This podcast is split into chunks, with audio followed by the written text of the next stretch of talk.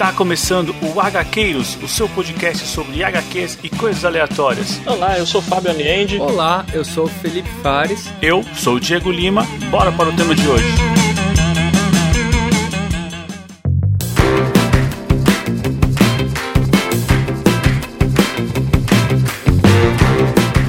Avante HQueiros, eu sou Diego Lima e eu sou a sua próxima obsessão. E aqui do meu lado tá ele, Fábio Aliende. Fala pessoal, eu não tenho uma frase para hoje, mas eu sei que eu não queria estar na pele do, do Dylan dessa vez não, hein? na maioria das vezes não, pra falar a verdade, né? Mas, pô, essa aqui foi embaçado.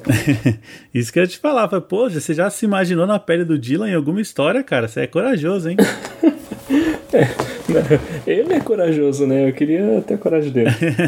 isso é, isso é bem admirável. É. Bom, hoje vamos voltar lá pra Itália, Fábio, ó. O tema que você mais gosta, vamos lá pra Bonelli e hoje separamos aqui uma história do Dylan Dog, o detetive do mistério. Pô, aí, cara, que, que história, hein, cara? Um clássico moderno, né? Podemos dizer, né? A gente vai falar de Mattermorbi. Pois é, uma história que já chama atenção desde a capa. Assim, tem a versão italiana, que tem a capa aquele na frente da árvore. Sim. Eu tenho a versão que saiu pelo Prime Edition da Mythos que é ele abraçando a Mater Morbi aqui, que é sinistra. Cara, e a Mater Morbi é, tipo, é um mulherão, né? Mas toda cheia das cicatrizes nas costas, né? Então, tipo, meio sei lá. é, apesar de tudo, não queria topar com ela, não. Pois é. E é interessante você falar assim, porque o Dylan Dog, a gente está acostumado a ver ele enfrentando fantasma, enfrentando lobisomem, vários seres malucos aí, né? Mas dificilmente algum vai ser tão sinistro quanto essa Mater Morbi aqui. E você já pensou que, dado o ponto de vista ela é comparável a um perpétuo do Sandman. Perfeito. Porque assim, ela é a personificação de todas as doenças. Tipo, ela é a mãe de todas as doenças, né? Então, tipo, é, sei lá, é como se fosse a morte, só que para as doenças. Sinistro, só de imaginar, né? Assim, como se fosse todas as concentrações de tudo que é ruim e um só ser, né? Isso aí, cara, eu preferiria muito mais topar com a morte do Sandman.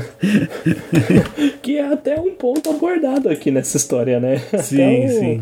É até uma observação, né? Não literalmente a morte do Sandman, né? Mas.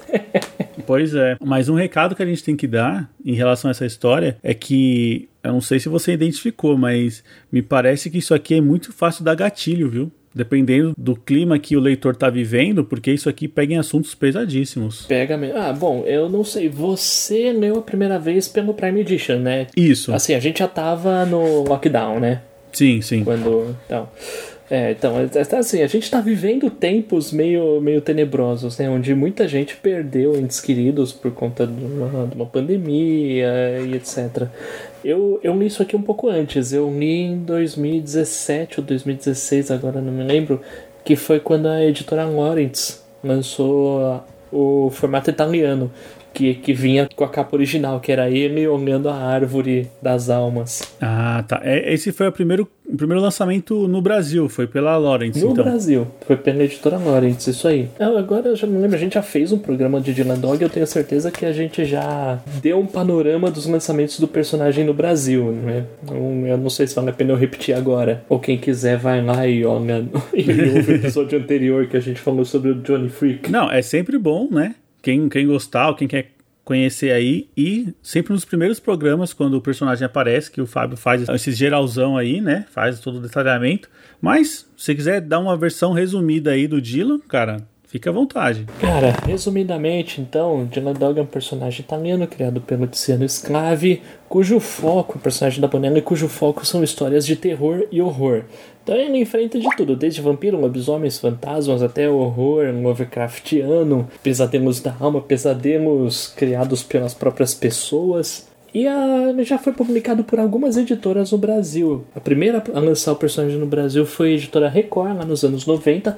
Foram 11 volumes. Depois disso, a editora Globo, se não me engano, lançou um, uma história em um formato maior chamada Sucubo. Tivemos então a Conrad, que lançou uma coleçãozinha em seis edições. Depois disso, tivemos a Mitos, que lançou sua primeira versão do seu formatinho em 40 edições. Depois que a Mitos largou, uns 10 anos depois, por aí, a Lawrence foi lá e lançou três edições. E aí depois a Lawrence Amitos retomou os direitos do personagem e vem lançando desde então. E até que os fãs de Dylan Dog tá bem servido, estão bem servidos no Brasil atualmente, porque a gente tem a publicação do Dylan Dog com as histórias mais clássicas, a gente tem o Dylan Dog nova série com as histórias mais atuais, a gente tem o Dylan Dog Graphic Novel, que já saíram cinco edições e essa o Mother Morb foi lançado dentro dessa coleção. E a gente tem também o Dicionário do Pesadelo, que até então só saiu uma edição. É muita coisa, hein? Ô, louco, cara. Eu mesmo não imaginava que era tanta coisa assim. Achei que só o Tex que reinava aqui. Cara, o Dylan Dog talvez esteja ocupando aí um glorioso segundo lugar, hein? a, na Itália ocupou o segundo lugar por muito tempo. Acho que até chegou a passar o Tex alguns anos aí, hein? Nossa, surpreendente, hein? Sim. Você falou que ele foi criado pelo Tiziano Scalzi, mas essa história de hoje, ela não é dele, né? Ah, não, não. Essa, essa história é um ponto de virada, assim, magnífico, né? Porque, como eu falei, o Dylan Dog quando foi lançado lá em meados de década de 80, 90, uh, foi uma coqueluche, né? Foi um sucesso estrondoso. Uh, chegaram a fazer festivais de horror inspirados no personagem, assim, vendia muito com o passar do tempo foi dando uma, uma caída, né? E aí, assim, trouxeram novos roteiristas, novos editores, e um desses editores é o autor dessa história, o Roberto Recchioni. Na época era só apenas o roteirista, né? E assim, ele junto com o editor da época tiveram a ideia de dar uma revigorada no personagem, uma revitalizada. E essa história Mater Morb meio que marca isso, marca um momento, um novo ponto de virada pro personagem, onde ele passa a se tornar relevante novamente, editorialmente falando. Essa história, quando eles lançaram, pra você ter uma ideia, chegou a ter crítica, chegou a. Acho que falaram disso na televisão, teve deputado xingando, esse tipo de coisa. tipo de coisa que, quando provoca clamor, o pessoal costuma xingar na TV. Pois é. é curioso você falar que essa história é um ponto de virada no personagem aqui, porque a gente meio que tem quase que um renascimento também, né? Do próprio personagem. Nessa história, né? Sei lá, é comparável com talvez um. Dadas as devidas proporções, a queda de Murdoch do Frank Miller, né? Pois é. o personagem se lasca, se lasca, se lasca e depois ele volta novinho e fome.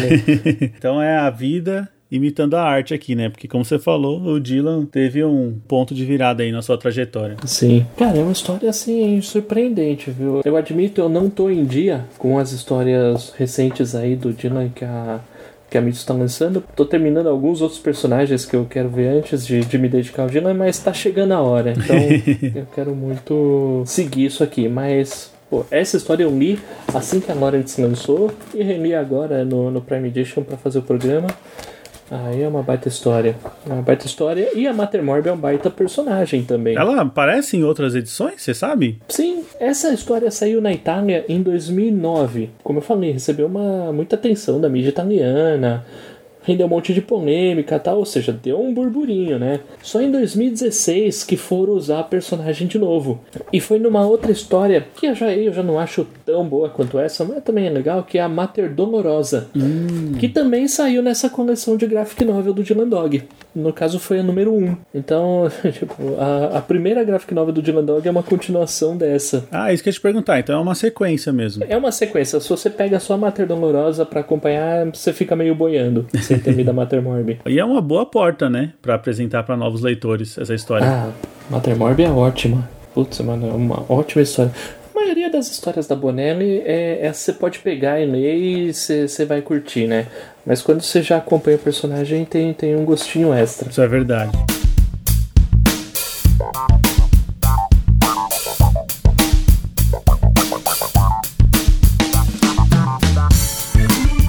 Fábio, tem um recado para hoje? Hoje sim, hein? Ah, beleza, hein? Do jeito que a gente gosta. É, com certeza. Vamos ouvir o áudio aqui do nosso ouvinte Tony. Vamos lá. Avante HQueiros, Tony na área atrasado com relação ao dia, que geralmente eu pego para comentar no dia que sai o episódio, geralmente algumas horinhas depois, já ter ouvido o episódio, reescutado e ter meditado nos temas. Então, esse foi o início mais estranho que eu já tive. Porque com relação à astronauta do Danilo Begucci, Eu não comecei com Magnetar, eu comecei por assimetria. Dali eu fui partindo pro resto, porque para mim eram aventuras isoladas e tal. No final eu acabei descobrindo que não, não é bem isolado, tem uma ordem a seguir. Eu admito que Magnetar ele foi um quadrinho que meio que bateu comigo na ocasião que eu li, porque eu estava sozinho numa cidade, é, longe dos meus familiares, solteiro na época, numa crise de depressão do caralho, porque tinha acabado de perder mulher e filhos, tinha me separado, né?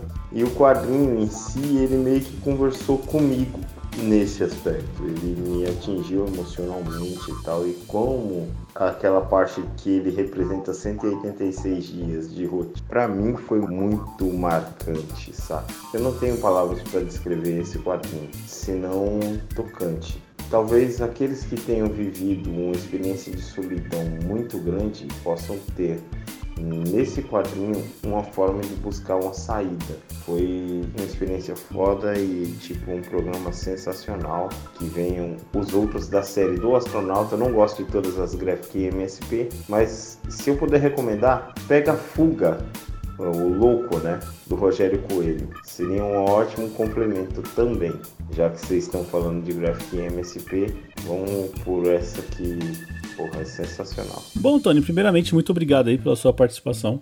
É sempre muito bom a gente saber mais ou menos né, o impacto dos nossos programas aí e alinhar com a história que você leu, né, e o período que você estava da sua vida, com certeza a história ganha outro significado, né? E também, né, levando em consideração aí que por mais que você tenha começado não na ordem correta, né, lendo o astronauta, tenho certeza que você conseguiu absorver toda a mensagem aí e ainda conseguiu desfrutar, né, da obra. Em relação ao Louco, Louco é uma história que está sempre rondando aqui, né, Fábio? Porque desde o começo, quando a gente fez o programa sobre o filme da Turma da Mônica, o Fábio já trouxe ela meio que pra pauta, né? A gente só não gravou ainda.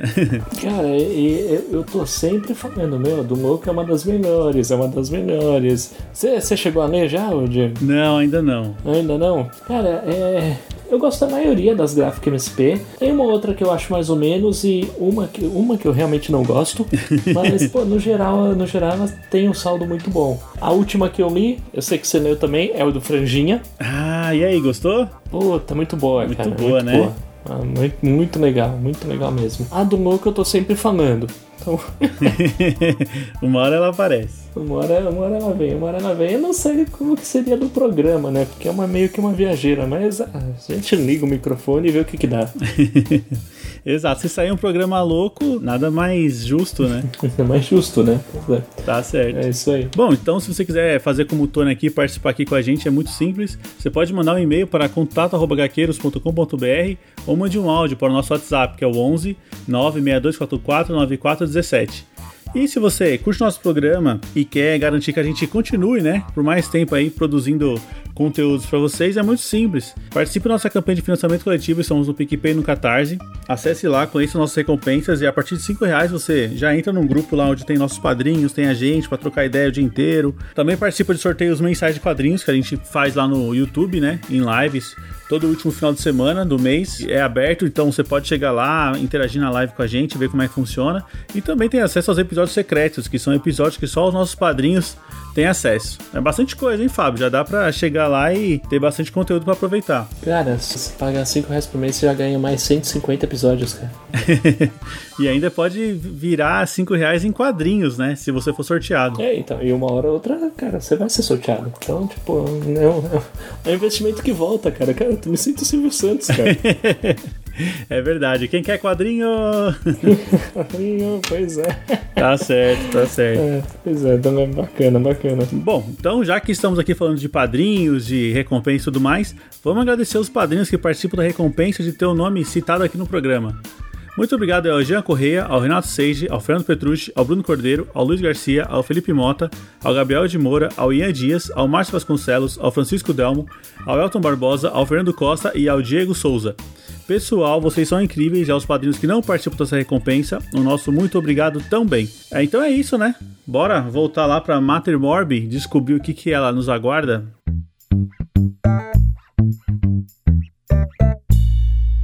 Bom, Fábio, primeiramente, antes da gente entrar na história propriamente dito, eu não sei você.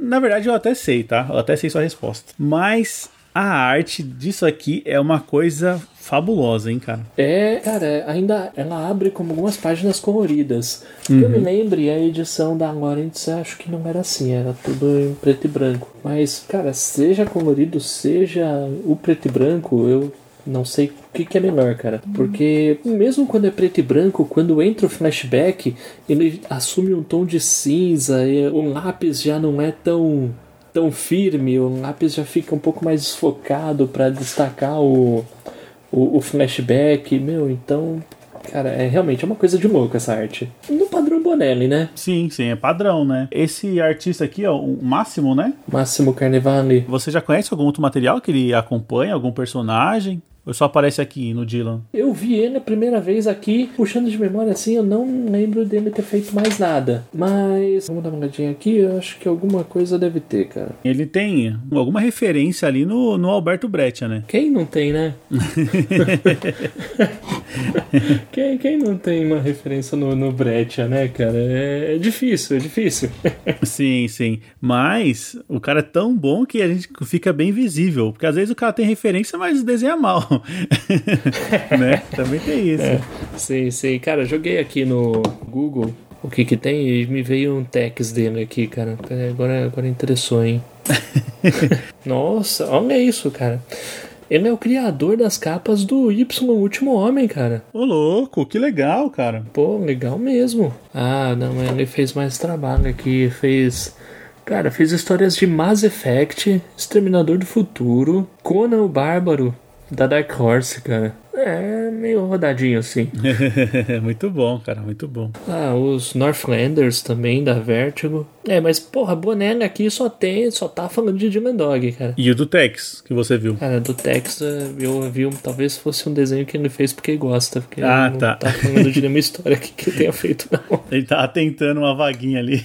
É. Enfim, você ouvinte que está ouvindo e quiser mandar mensagem para dizer aqui mais coisas onde o Máximo Carnevale trabalhou, por favor, estamos no aguardo. Isso aí, isso aí, porque quando a gente gosta de um artista, a gente quer tentar trazer né, o histórico dele, ver qual, quais são as outras obras, porque quando o cara é muito bom, é muito pouco ele ficar ali, né, muito restrito. Pronto, cara, Y, o último homem, cara. 10 volumes, cara.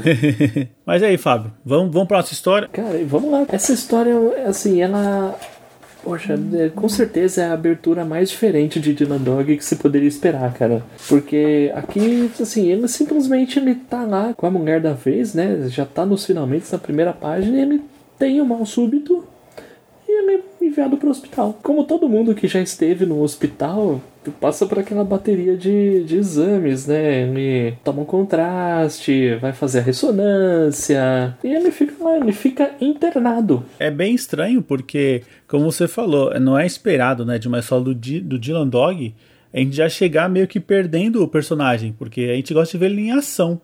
Só que mal a gente sabia que a ação vai acontecer dentro da cabeça dele, né? É, não só na cabeça, né? Porque, não, não, não, só na cabeça, porque assim, depois que ele é passado por uma bateria de exames, o médico, né, responsável pelo caso dele, tá lá falando com ele e a gente fala, olha, boa notícia é que essa doença que você tem não é nenhuma conhecida para nós. Aí ele fala, ah, bem, que, bom, quer dizer que eu tô morrendo e vocês não sabem o que que é. É basicamente isso. E assim, aí o doutor fala, não, mas tudo bem, nós vamos fazer uma punção, a gente vai fazer mais buscas, etc. Mas e, negócio, cara, vamos fazer uma cirurgia para tentar tirar alguma coisa para estudar e descobrir o que que é, cara. Tipo, como você falou, tem muitos gatilhos aqui. para quem tem fobia de hospital, fobia de médico, essas coisas, hora que o cara começa a falar de biópsia, de endoscopia, gastroscopia, arteriografia, meu, você começa, tipo, meu, enfiando tubos no, no corpo dele, enfiando coisas no corpo dele, você começa a pensar, hum, hum, já começa a ficar meio indisposto. É, parece que é em você, né, cara, dá aquela aflição. Pois é, e essa história, né, eu não sei, ela conduz isso de um jeito que é, é, é para arrepiar mesmo, porque, assim, é aquela coisa. Cara, quem, quem já passou por uma cirurgia assim, sabe, meu, você vai ser anestesiado, você vai perder o controle, você vai ficar à mercê de enfermeiros, médicos que estão lá, tipo. Vai saber o que, que esses caras vão fazer. Verdade é essa. Olha o desconfiado aí. Não, a gente acredita que são ótimos profissionais, estão ali fazendo o máximo, né? Por você, mas. É verdade. Cara, e nessa história, quando o Dina é anestesiado, e assim, ele, ele, ele primeiro ele tá num ambiente totalmente clean, limpinho, etc. E tipo, tem toda uma equipe cuidando dele. Meu, ele é anestesiado, ele acorda num lugar. Ele acorda em Silent Hill, cara. Eu ia falar isso, cara. Me lembrou muito os cenários do Silent Hill, né? Tipo, um negócio sujo, decadente. Tipo, onde tem milhares de pessoas acomodadas em camas no mesmo ambiente. E, tipo, ele tá sendo cuidado por uma enfermeira gordinha, tipo, fumante, fumando na cara dele. é um negócio completamente, tipo com certeza alguém que passou por uma cirurgia não devia estar num lugar desse, sabe? Exato, no mínimo limpo, né? Deveria ser o lugar. No, no mínimo, né? No mínimo devia ser, ser limpo. E aí ele começa a falar, pô, mas eu não devia estar aqui. Tem lá o doutor que tá me acompanhando. A enfermeira fala assim, meu, não sei quem é esse doutor, não. e aí você realmente começa a pensar, pô, será que isso aqui tá na cabeça dele? O que, que será que tá acontecendo? A, a gente se sente tão perdido quanto, quanto ele. Exato, é um grande triunfo, né, desse roteiro dá essas dúvidas, assim como o personagem também está. Cara, além das dúvidas, a agonia, cara, porque, meu, tá a hora que ele, ele tá lá vestido em roupas cirúrgicas, e a hora que ele levanta, ele vê que o peito dele inteiro foi aberto e tá costurado, cara. Meu, você pensa, mano, o que que é arrancado desse cara? o que que deixaram lá dentro? Pois é, é, acho que essa é a, a grande pergunta, né? O que que sobrou? E, e começam a chamar ele por outro nome. Começam a confundir ele com o tal de Sr. Carver. É angustiante, né? E tudo isso é entrecortado com alguns pesadelos que ele, que ele passa a ter. Lendo alguns comentários do, do autor, assim, a, a, ideia era passar isso mesmo, né? O que, que um doente passa? Quais são os sentimentos que um doente passa quando ele está internado? Quando ele. Meu, porque assim, um, um doente é. Uma pessoa que fica internada é uma pessoa que perdeu a sua liberdade, perdeu o seu a, não talvez o seu direito de ir e vir, mas a sua condição de ir e vir. Sem contar a fragilidade que ele passa a ter, né? Pois é. E, e, esses elementos vão ficando cada vez mais latentes aqui ao longo da história quando ele encontra com o Vincent, né? Que é o, o garoto que meio que vai conduzindo o Dylan aí no meio desse pesadelo, digamos assim. E aí começam a surgir aquelas, aquelas dúvidas que eu acho que é a grande bandeira aqui dessa história que é sobre o papel do médico, sobre a, a, questão de você acha mesmo que eles querem derrotar as doenças? Você não acha que isso aqui é um, um mercado lucrativo para todo mundo, né? Manter pessoas no hospital. Então ele começa a jogar várias questões que você fala, meu, caraca, tem gente brincando com a vida dos outros, né? Será que é assim mesmo que funciona? É, no, no fim vira tudo um negócio, né? Eu não sei bem se é exatamente brincando, né? Porque quando efetivamente a Mater Morbi aparece na história, ela, ela fala, meu, esses caras aí, eu dou umas migalhas para eles e em troca do, do resto. Então, tipo assim, é. E também meio que os médicos também não têm escolha, sabe? Uhum. Tipo, é, é essa impressão que, que, que passa a deixar. Quando ele entra no reino da Mater Morbi, Tipo, você fica totalmente à mercê dela, você não, não tem escolha, não é um médico que vai te salvar, a menos que a Mater Morb permita. É, mas me parece que há aquele jogo, né, onde a Mater Morb ela se diverte com aquele, como o próprio Vincent fala, né, o vivo morto, que é a pessoa que tá ali sendo mantida viva ela já não tem mais a vida dela, né? Ela só tá sendo mantida viva ali numa cama de hospital. Não sei, cara, parece aquela bandeira meio a favor da, da eutanásia, sabe? Meio que, cara, as pessoas têm que decidir o seu destino e não uma organização ou manter uma pessoa nessa situação seja justo. Eu não sei, cara, são várias questões aqui. É, eu acho que, putz, cara, é um tabu e. Puta, e tem toda a. E, tipo, não é um tabu sem motivo, sabe? Uhum. Porque quantas vezes eu não ouvi ou você não ouviu alguém dizendo tipo, ah, putz, se eu ficar muito doente, eu mesmo tiro a minha vida. Tipo, quantas uhum. vezes a gente não ouviu conhecidos nossos dizerem isso? E quantas vezes a gente não soube que isso aconteceu mesmo? Tipo, gente que descobriu que tem um câncer e em vez de passar pelo sofrimento, resolver acabar com tudo logo de uma vez. Sempre tem aquelas histórias de pessoas que descobrem, né, o caso de uma doença terminal e ela tá foda-se. Tipo, cara, eu não vou perder meu tempo indo pro hospital e tal, vou continuar vivendo a minha vida da melhor maneira possível, né? Mesmo que eu viva alguns meses a menos, sei lá. Bom, a gente tem aí um caso recente que foi o do George Pérez, né? Hum, verdade. Porque ele tacou foda-se, né? Mas, tipo, ele, como era, por ser uma doença terminal, ele pensou, ah, quer saber? Eu não vou fazer o tratamento, eu vou viver aqui e aproveitar o resto da minha vida. Na, na minha família eu tive um exemplo mais ou menos assim também que a pessoa não, não quis fazer fisioterapia porque sabia da dor do processo, né? Quimioterapia, né? Quimioterapia, isso mesmo. É, pois é. Então, assim, é, eu acho que é uma decisão, assim, muito particular, sabe? Porque muitas vezes, aqui, assim, a própria história aborda isso, é, às vezes a pessoa tá tão fragilizada que ela, sei lá, às vezes, às vezes, tipo, às vezes ela acaba querendo desistir, talvez nem fosse o caso, sabe? Então, por isso, que eu penso que não é, um, não é um tabu à toa. Sim, sim. E aí a gente chega aí no caso do Vincent, né, que você já comentou, um garoto de 15 anos que o Dylan começa a encontrar em delírios, né? Nos delírios do Dylan começa a encontrar esse garoto Vincent que ele passa a descobrir que também sofre de uma doença terminal e apesar dos 15 anos já fez assim centenas de cirurgias, dezenas de cirurgias e, os, e vive, praticamente mora no, no hospital e ninguém sabe a cura dele. Também é um refém da Mater Morbi, digamos assim. É, é, é uma boa palavra, né?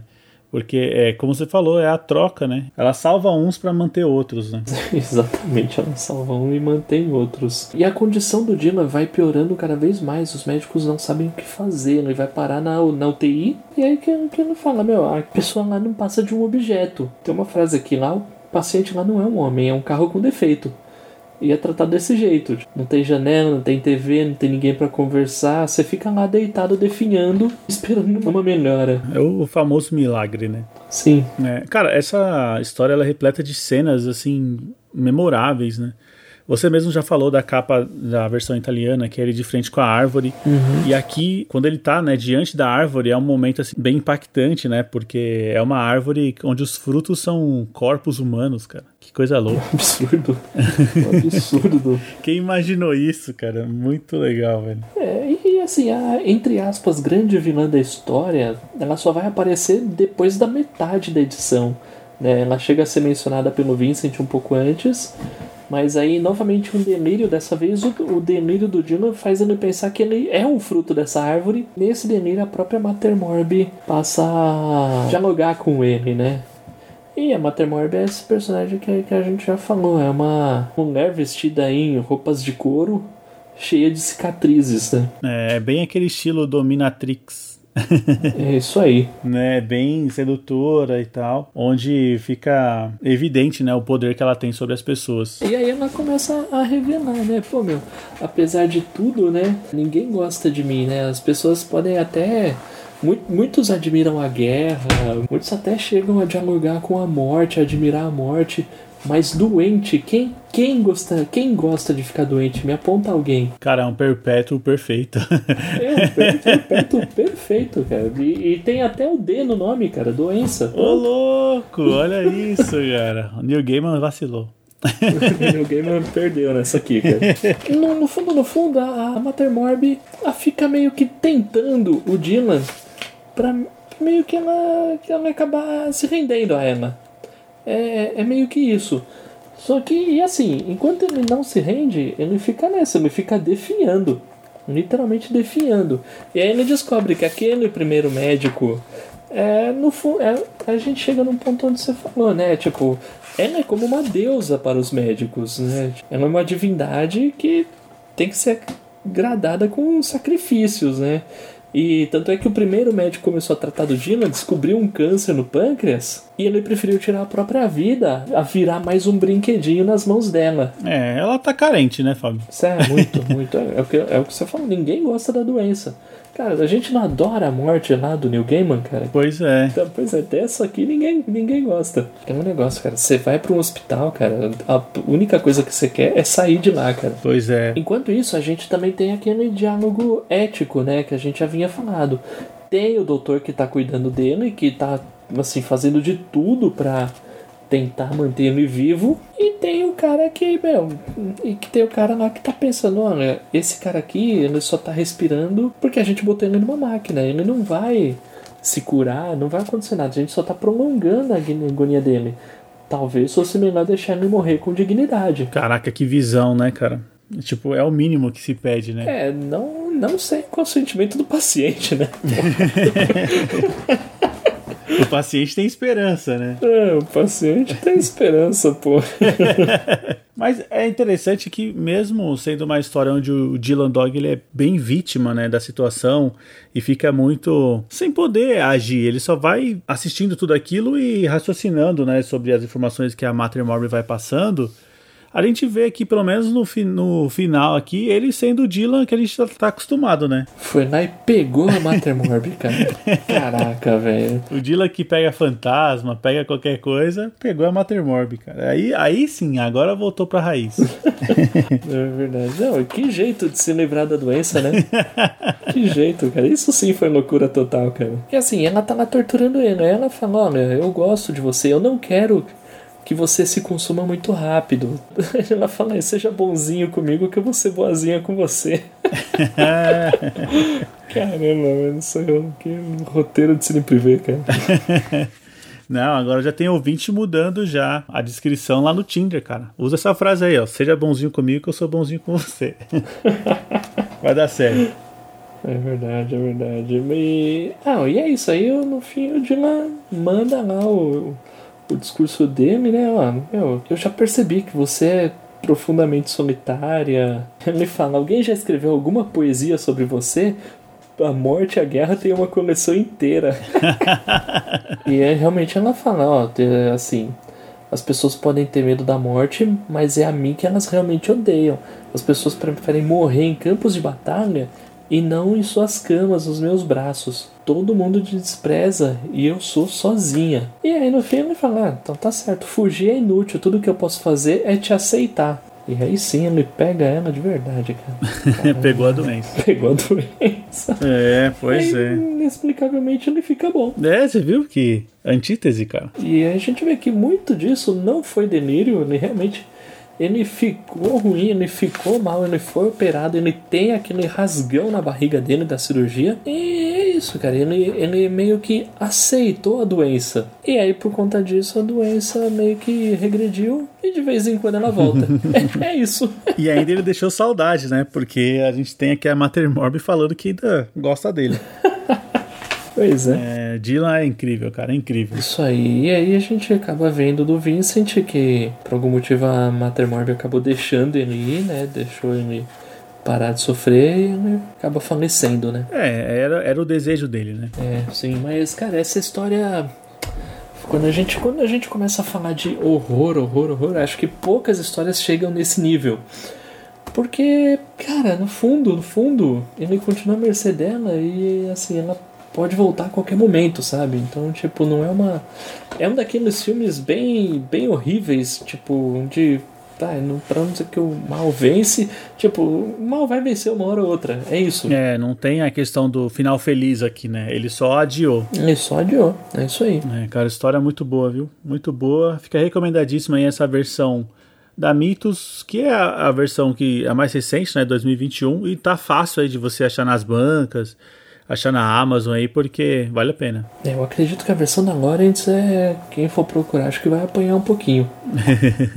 Era daquele formato mais padrãozinho, né? Formato italiano, sim. Uhum. sim. A Lawrence for, lançou só três edições. No fundo, a ideia deles era: é, em 2016, o personagem estava fazendo uh, 30 anos. E, e, como ele não era lançado no Brasil há muito tempo, muito tempo mesmo, uns 10 anos praticamente, eles resolveram é, pegar os direitos dos personagens e lançar aí uma história é, uma história representativa de cada década do personagem. É, uma de 80, 90, depois de 90 2000, depois de 2000 2010, é, creio que é isso.